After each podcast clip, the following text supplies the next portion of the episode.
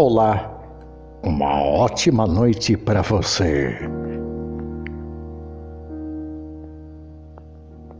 Vinte e uma horas e quarenta e seis minutos.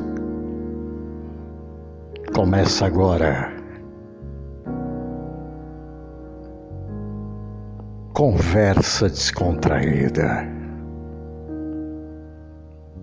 Tudo bem com você? Tudo legal? Tudo em cima, tudo beleza, tudo jóia. É isso aí. Eu, Daniel Mezei, te faço companhia.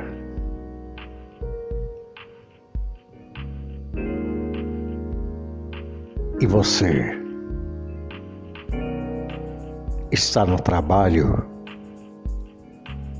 Bom trabalho. Está indo trabalhar? Bom trabalho também. Chegou em casa? Hum, que beleza. Você já disse para ela ou para ele. Eu te amo.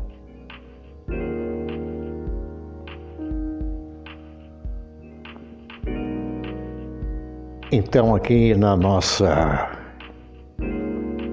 conversa descontraída desta sexta-feira, 29 de outubro de 2021.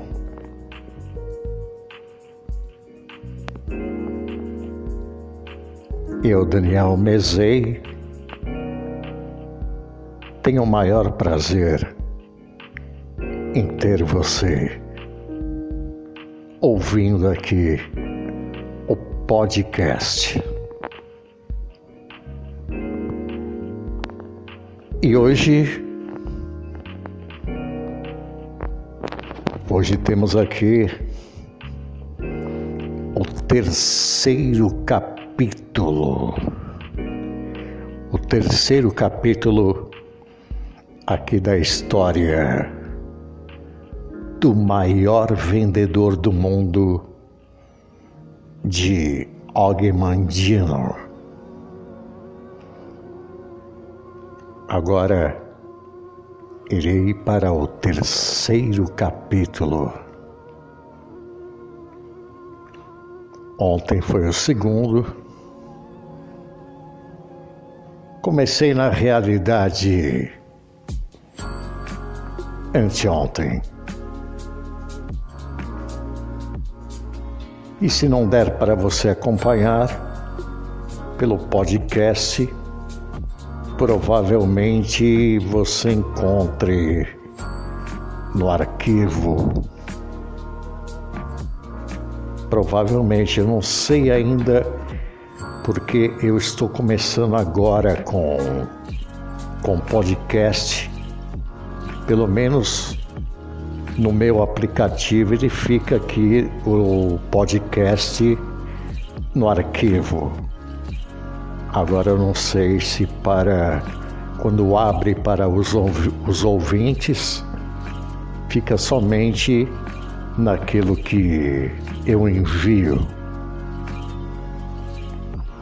Mas se você quiser aí que você não acompanhou o primeiro e segundo capítulo, caso não tenha acesso,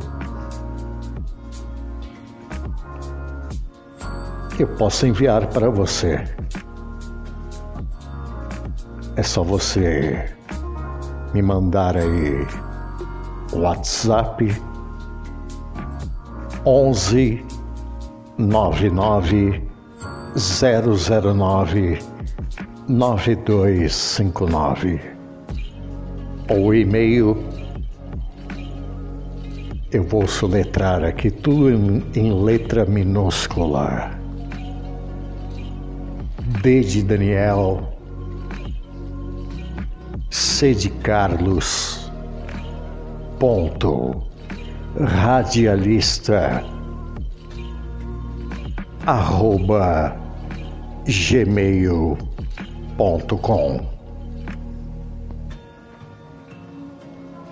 Aí eu envio para você o arquivo caso você não encontre aí no site do Arcor.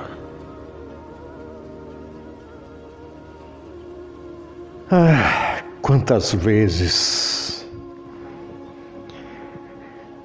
quantas vezes nós pensamos em desistir, deixar de lado o ideal e os sonhos. Quantas vezes batemos em retirada com o coração amargurado pela injustiça. Quantas vezes sentimos o peso da responsabilidade sem ter com quem dividir? Quantas vezes sentimos solidão, mesmo cercados de pessoas? Quantas vezes falamos sem sermos notados. Quantas vezes lutamos por uma causa perdida? Quantas vezes voltamos para casa com a sensação de derrota? Quantas vezes aquela lágrima teima em cair justamente na hora em que precisamos parecer fortes. Quantas vezes pedimos a Deus um pouco de força, um pouco de luz, e a resposta vem, seja lá como for. Um sorriso um cartãozinho, um bilhete, um gesto de amor, um olhar cúmplice. E a gente insiste, insiste em prosseguir, em acreditar, em transformar, em dividir, em estar, em ser. E Deus insiste em nos abençoar, em nos mostrar o caminho, aquele mais difícil, mais complicado, mais bonito. E a gente insiste em seguir, porque tem uma missão de ser feliz. Vá atrás de quem você ama. Nunca deixe aquilo que ama por aquilo que deseja.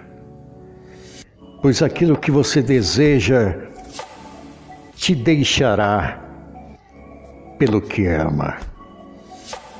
E a gente insiste em seguir, porque tem uma missão. Bonita essa poesia. Não tem um nome aqui do autor, desconhecido. Muito bonita. Então, aqui, nesta conversa descontraída. Agora iniciarei o terceiro capítulo do maior vendedor do mundo.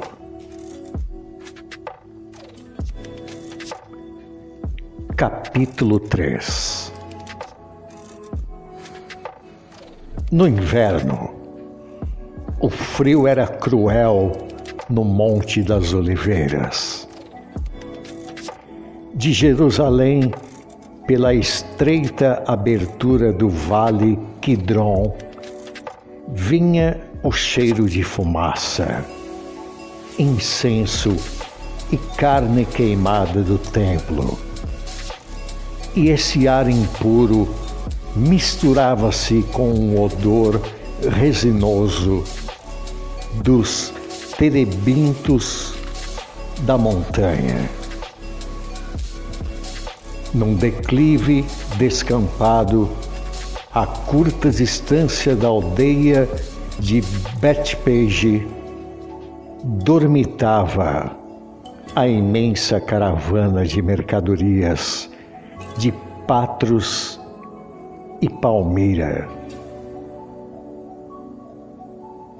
A hora já era avançada e até os garanhões favoritos dos grandes mercadores tinham parado de pastar nos ralos arbustos de pistáceas e deixavam junto a uma macia cerca de louros. Para além das longas filas de tendas em silêncio, grossos cipós de cânhamo se enrolavam em quatro oliveiras antigas. Elas formavam um curral esquadrejado, cercando confusas formas de camelos e burros amontoados para se aquecerem uns nos outros, exceto por dois vigias que rondavam próximo aos carros de bagagem. O único movimento no campo era o da alta imóvel sombra delineada na grande tenda de pele de cabra de Patros. No seu interior, Patros passeava de um lado para outro, parando ocasionalmente, quando então franzia a testa e balançava a cabeça. Para o jovem ajoelhado, timidamente próximo à entrada da tenda. Finalmente, assentou o corpo aflito no tapete bordado a ouro e acenou para o rapaz se aproximar. Rafide, você sempre foi como de minha família. Estou perplexo e embaraçado com seu estranho pedido. Você não está contente com o seu serviço? Os olhos do rapaz estavam fixos no tapete. Não, senhor. Talvez o tamanho sempre crescente da nossa caravana tenha feito a sua tarefa de tratar dos camelos e dos burros grande demais. É isso? Não, senhor. Então, por favor, repita o seu pedido. Inclua também em suas palavras a razão de tão incomum pedido. É meu desejo tornar-me um vendedor de suas mercadorias, meu senhor, em vez de guardador de camelos. Desejo ser como Haddad, Simon, Caleb e outros que partem de nosso carro de bagagem com animais quase a rastejar com o peso de suas mercadorias e regressavam com ouro para o Senhor, meu amo, e para com eles também. Desejo melhorar minha baixa posição na vida. Como guardador de camelos, não sou nada, enquanto, como um vendedor para o Senhor, posso adquirir riqueza e êxito. O que lhe dá essa certeza?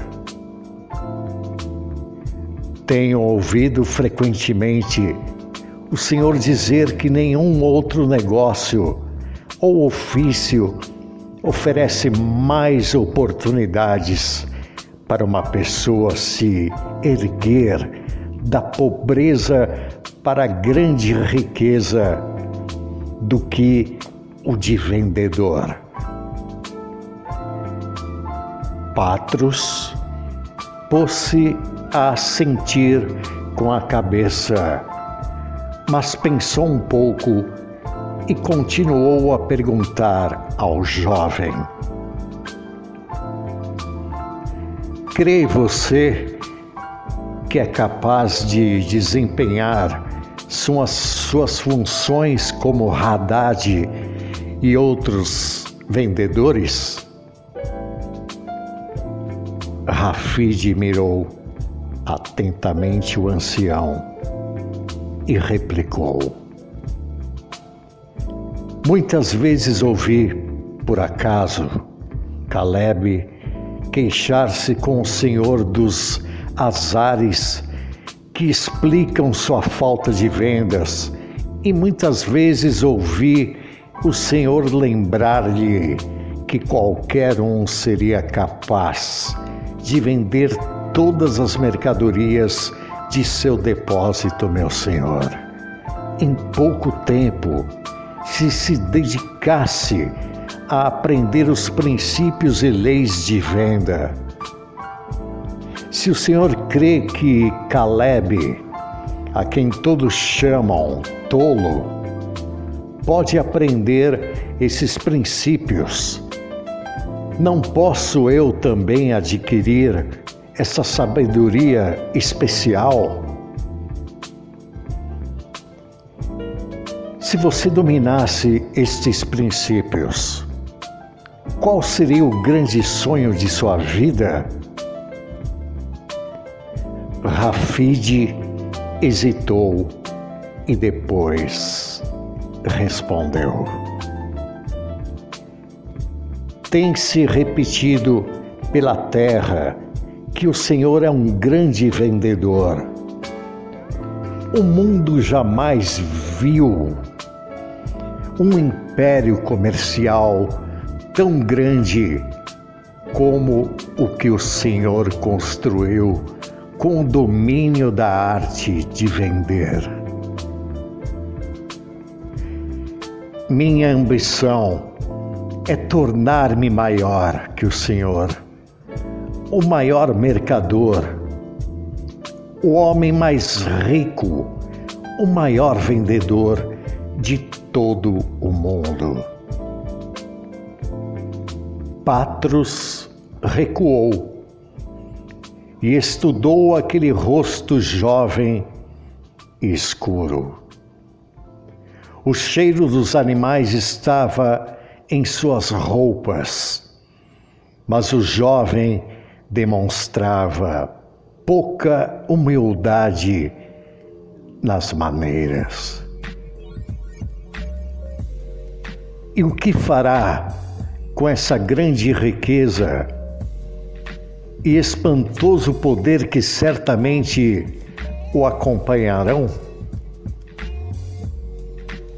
Farei como o Senhor minha família será provida com os melhores bens mundanos e o resto dividirei com aqueles em privação.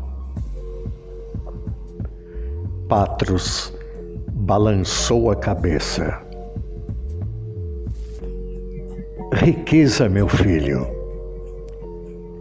não devia nunca ser seu grande sonho. Suas palavras são eloquentes, mas são meras palavras. A verdadeira riqueza é a do coração, não a da bolsa. Rafide hesitou. Não é o senhor rico, meu amo. O ancião sorriu da ousadia de Rafide. Rafide, no que toca à riqueza material, há apenas uma diferença entre mim e o mais baixo mendigo que ronda o palácio de Herodes. O mendigo pensa apenas em seu próximo prato de comida, e eu penso apenas naquele que será o meu último prato de comida. Não, meu filho, não aspire à riqueza e ao trabalho apenas para ser rico. Esforce-se, em vez disso, pela felicidade, para ser amado e amar. E mais importante, para adquirir paz de espírito e serenidade. Rafide persistia. Mas essas coisas são impossíveis sem ouro. Quem pode viver na pobreza com paz de espírito? Como se pode demonstrar amor por uma família se se é incapaz de alimentá-la, vesti-la e dar-lhe casa para morar? O Senhor mesmo diz: que a riqueza é boa quando traz alegria aos outros.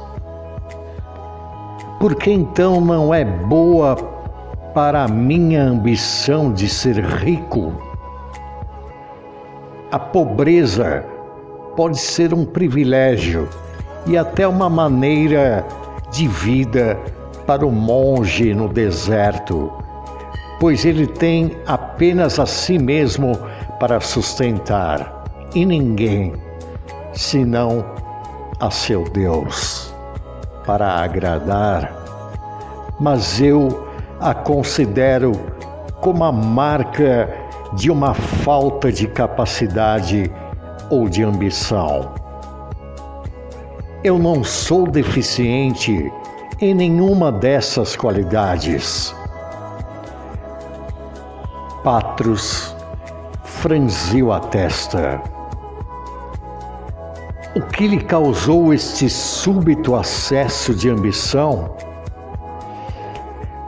Você fala em prover uma família, mas não tem família alguma, pois fui eu que o adotei, desde a peste que levou seus pais a pele amorenada de sol de Rafide, não pôde esconder-lhe o súbito rubor das faces.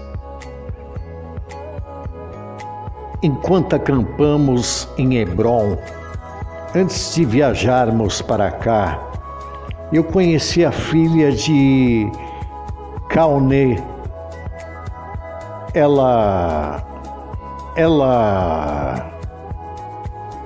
Oh, oh, agora a verdade aparece. O amor, não nobres ideais, fez de meu guardador de camelos um poderoso soldado pronto a enfrentar o mundo. Cauné é homem muito rico. Sua filha e um guardador de camelos? Nunca. Mas sua filha e um rico, jovem e simpático mercador? Ah, essa é outra história. Muito bem, meu jovem soldado. Eu ajudarei a iniciar sua carreira de vendedor. O rapaz caiu de joelhos e agarrou-se às vestes de Patros. Senhor, Senhor, como posso mostrar-lhe minha gratidão? Esquivou-se do aperto de Rafide e recuou. Eu sugeriria que suspendesse sua gratidão por enquanto. Qualquer ajuda que lhe dê será como um grão de areia comparado às montanhas que você deve mover em seu próprio benefício. A alegria de Rafide imediatamente se amainou ao perguntar: O Senhor vai ensinar-me os princípios e leis que me transformarão em um grande vendedor? Não, ensin não ensinarei como não tornei sua infância branda e fácil pelo mimo. Tenho sido criticado frequentemente por condenar meu filho adotivo à vida de guardador de camelos, mas confiei que se o fogo bom queimasse por dentro, ele finalmente emergiria. E quando tal ocorresse, você seria mais homem para seus anos de árdua labuta. Esta noite, seu pedido deixou-me feliz, pois o fogo da ambição reluz em seus olhos e sua face brilha com ardente desejo.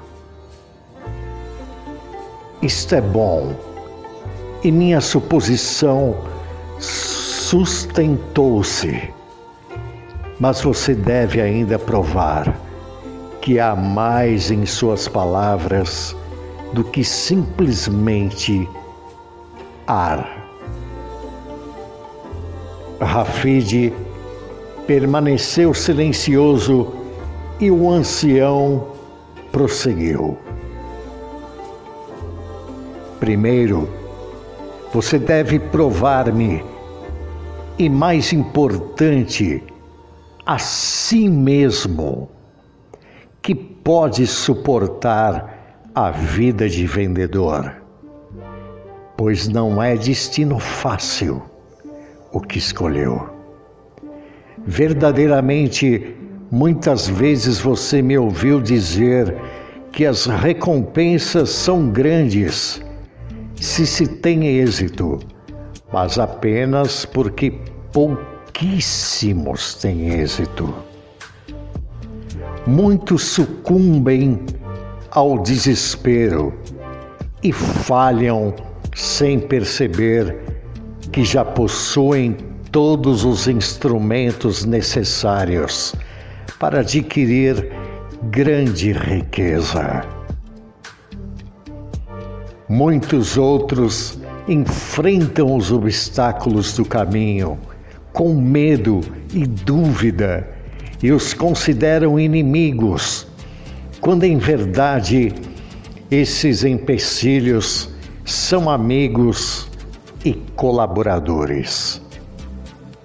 Os obstáculos são necessários para o êxito, pois em venda, como em todas as carreiras de importância, a vitória só vem apenas após muitas lutas e inúmeras derrotas. Contudo, cada luta, cada derrota aguça suas técnicas e forças, sua coragem e persistência, sua capacidade e confiança, e assim, cada obstáculo é um companheiro de armas, forçando-o a melhorar ou desistir. Cada malogro é uma oportunidade para seguir avante. Desvie-se deles, evite-os e você desperdiça seu futuro. O jovem assentiu com a cabeça e ameaçou falar. Mas o ancião ergueu a mão e prosseguiu. Ademais, você está se aventurando na mais solitária profissão do mundo. Até os desprezados coletores de impostos regressam aos lares ao pôr do sol, e as legiões de Roma têm um quartel aqui dominam lar.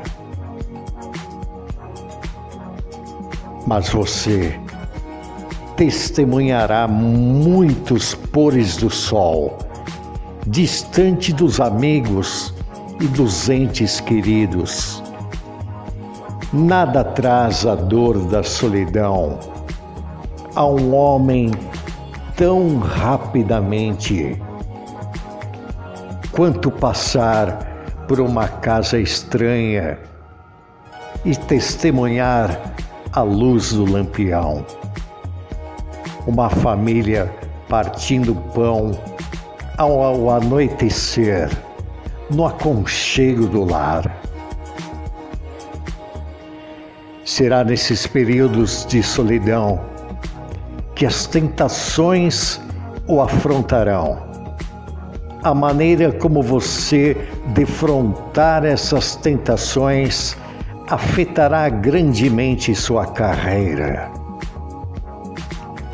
Estar-se na estrada apenas com o animal é uma sensação estranha e frequentemente assustadora. Muitas vezes esquecemos nossas perspectivas e nossos valores e nos sentimos como crianças, ansiando por nossa própria segurança e amor. O que achamos como substituto já encerrou a carreira de muitos, inclusive milhares que eram considerados de grande potencial na arte de vender. Ademais, não haverá ninguém para distraí-lo ou consolá-lo quando não vender nenhuma mercadoria. Ninguém, exceto aqueles que procuram separá-lo de sua algibeira. Eu serei cuidadoso e seguirei à risca o seu conselho, meu senhor. Então vamos começar. Por enquanto, você não receberá mais nenhum conselho. Coloque-se diante de mim como um figo verde.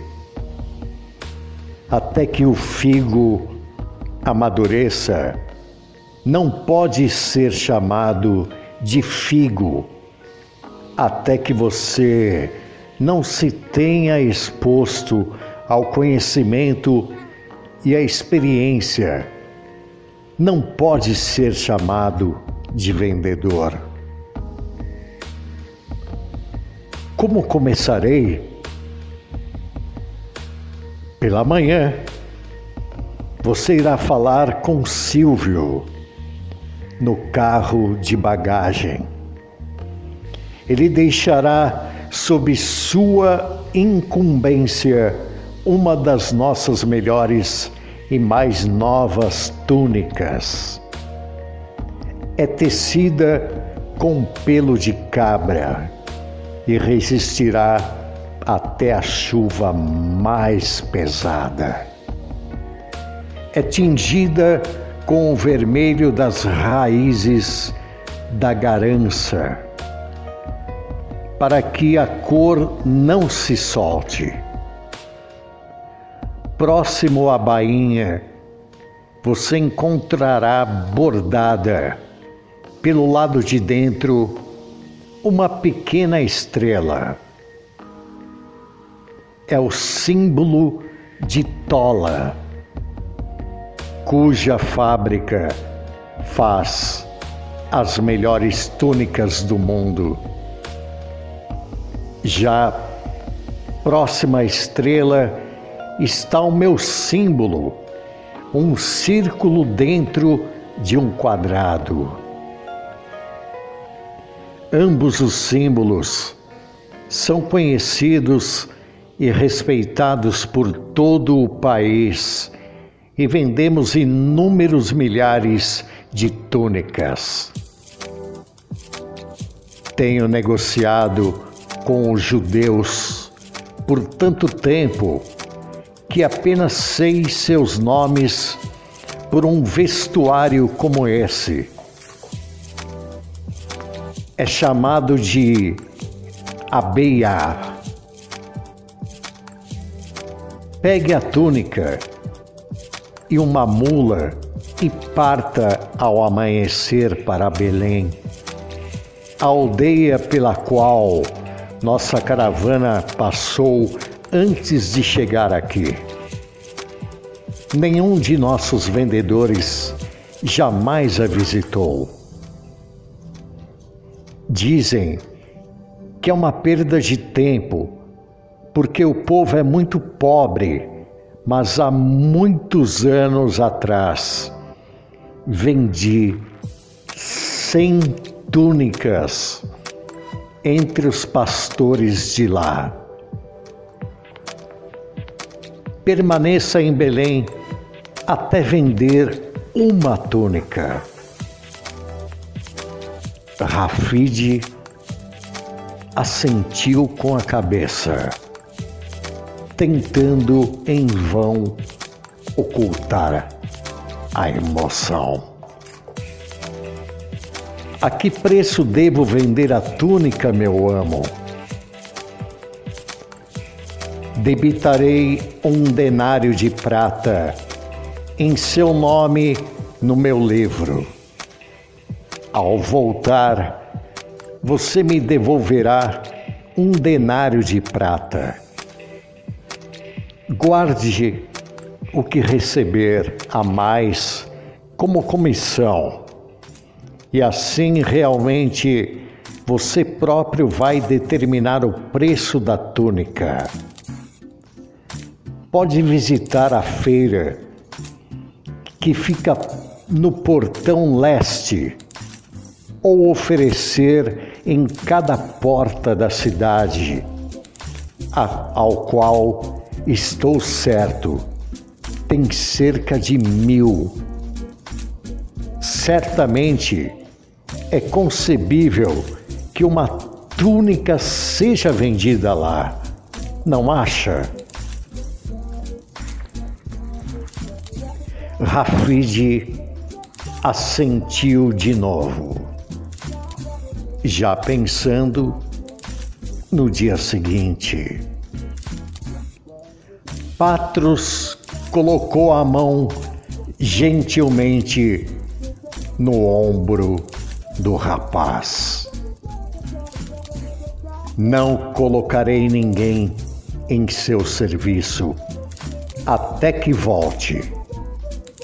Se descobrir que seu estômago não é para esta profissão, eu entenderei e você não precisará se considerar em desfavor. Nunca se envergonhe de tentar e fracassar, pois se alguém nunca fracassou, é porque nunca tentou. Quando voltar, perguntarei detidamente a respeito de suas experiências.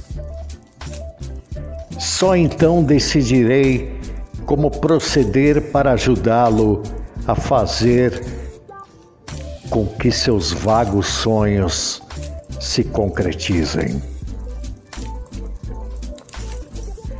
Rafid curvou-se e virou para sair, mas o ancião ainda prosseguiu. Filho, há um preceito que você deve guardar ao começar essa nova vida. Tenha-o sempre presente e vencerá obstáculos aparentemente impossíveis, que com certeza encontrará como todos aqueles que têm ambição. Rafid esperou. Sim, senhor. O fracasso jamais o surpreenderá se sua decisão de vencer for suficientemente forte. Patros adiantou-se para o jovem. Você compreende todo o significado de minhas palavras? Sim, Senhor. Repitas então para mim. O fracasso jamais me surpreenderá se minha decisão de vencer for suficientemente forte.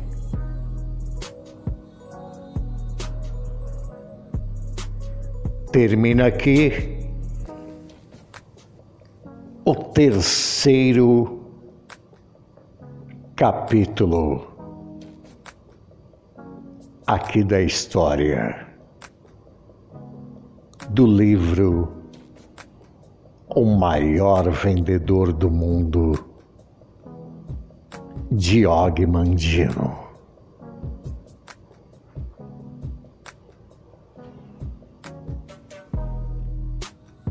Ao meu entender, na minha opinião, eu, Daniel Mezei agora, não estou lendo nada. Aqui, a minha linha de raciocínio.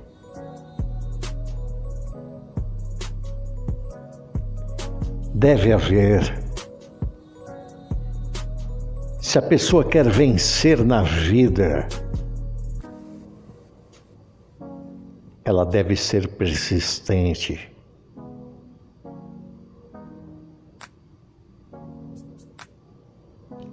Ela não vai achar que tudo são mil maravilhas, obstáculos tempestades, humilhações, tantas e tantas desavenças acontecem para que a pessoa que queira vencer na vida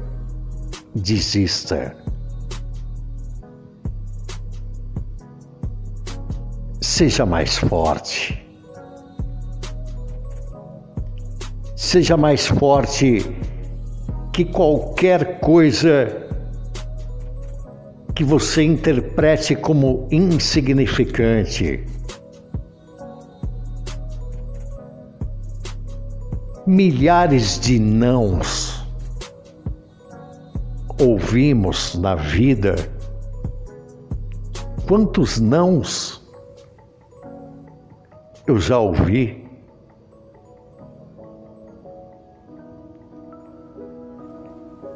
É verdade.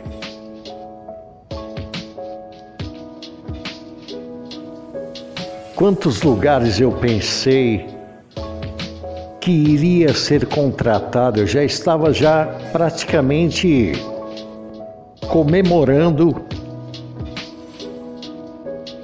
a minha contratação, mas não passou de uma impressão. Temos que ser fortes. Sim temos que ser fortes.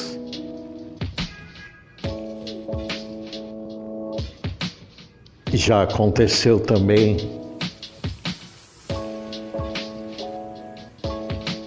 há muito tempo.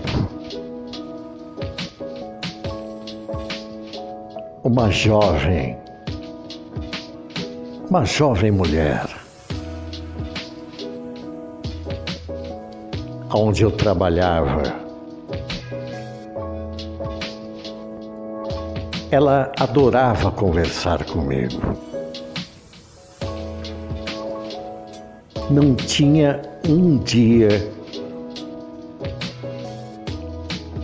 que ela não deixasse de se aproximar de mim.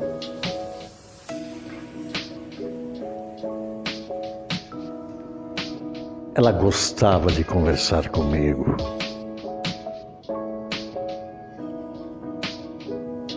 Aí acabei me apaixonando por ela. Tudo indicava que, pela atitude dela, ela já era apaixonada por mim. Tudo indicava. Quando eu me declarei. Foi uma decepção.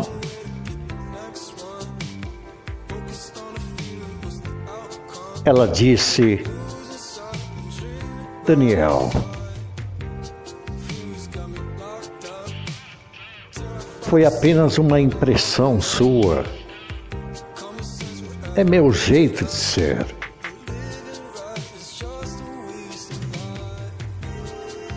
Então, quantas vezes nos enganamos?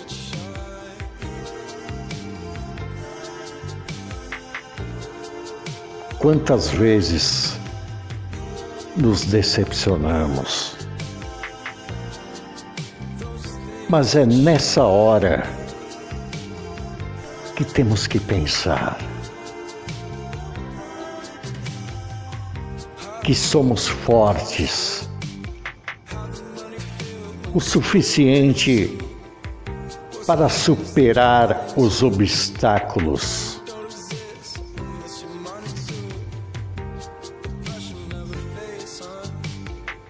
Mais ásperos que você possa imaginar.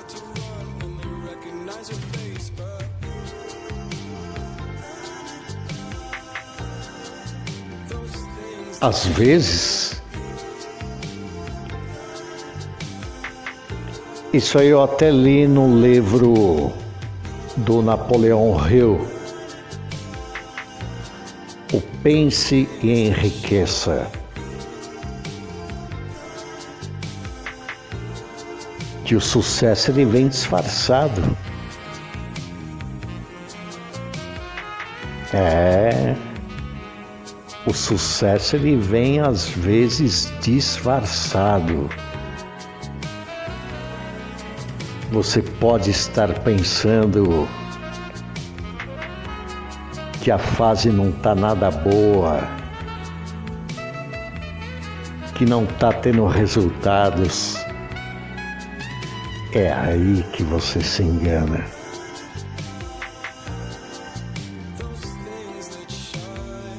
Contrário também acontece. Como foi o, o que eu acabei de citar no caso da moça que eu trabalhava com ela. Então a vida é assim. Mas o mais importante é a confiança, é a determinação, é a garra é a firmeza. Saber que você é mais forte que qualquer barreira que impeça o seu progresso.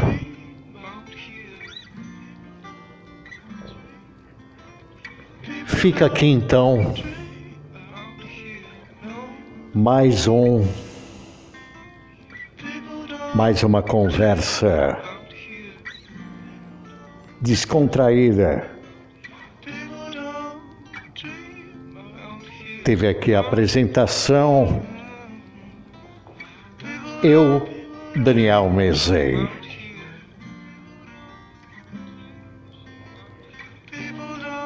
E eu continuo.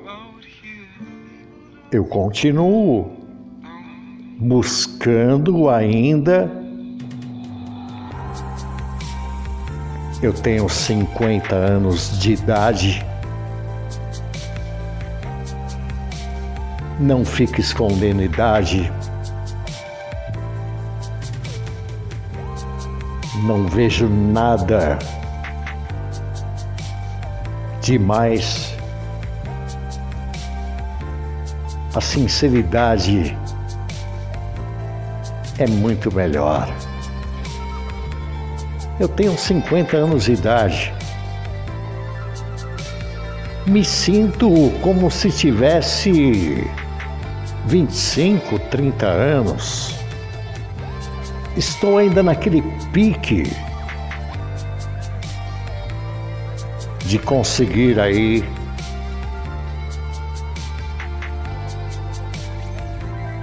ingressar em uma grande emissora de rádio ou TV.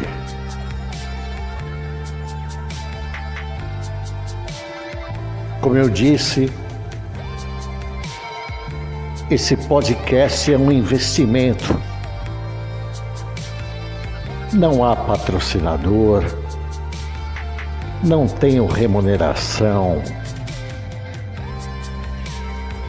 eu faço por prazer. E na esperança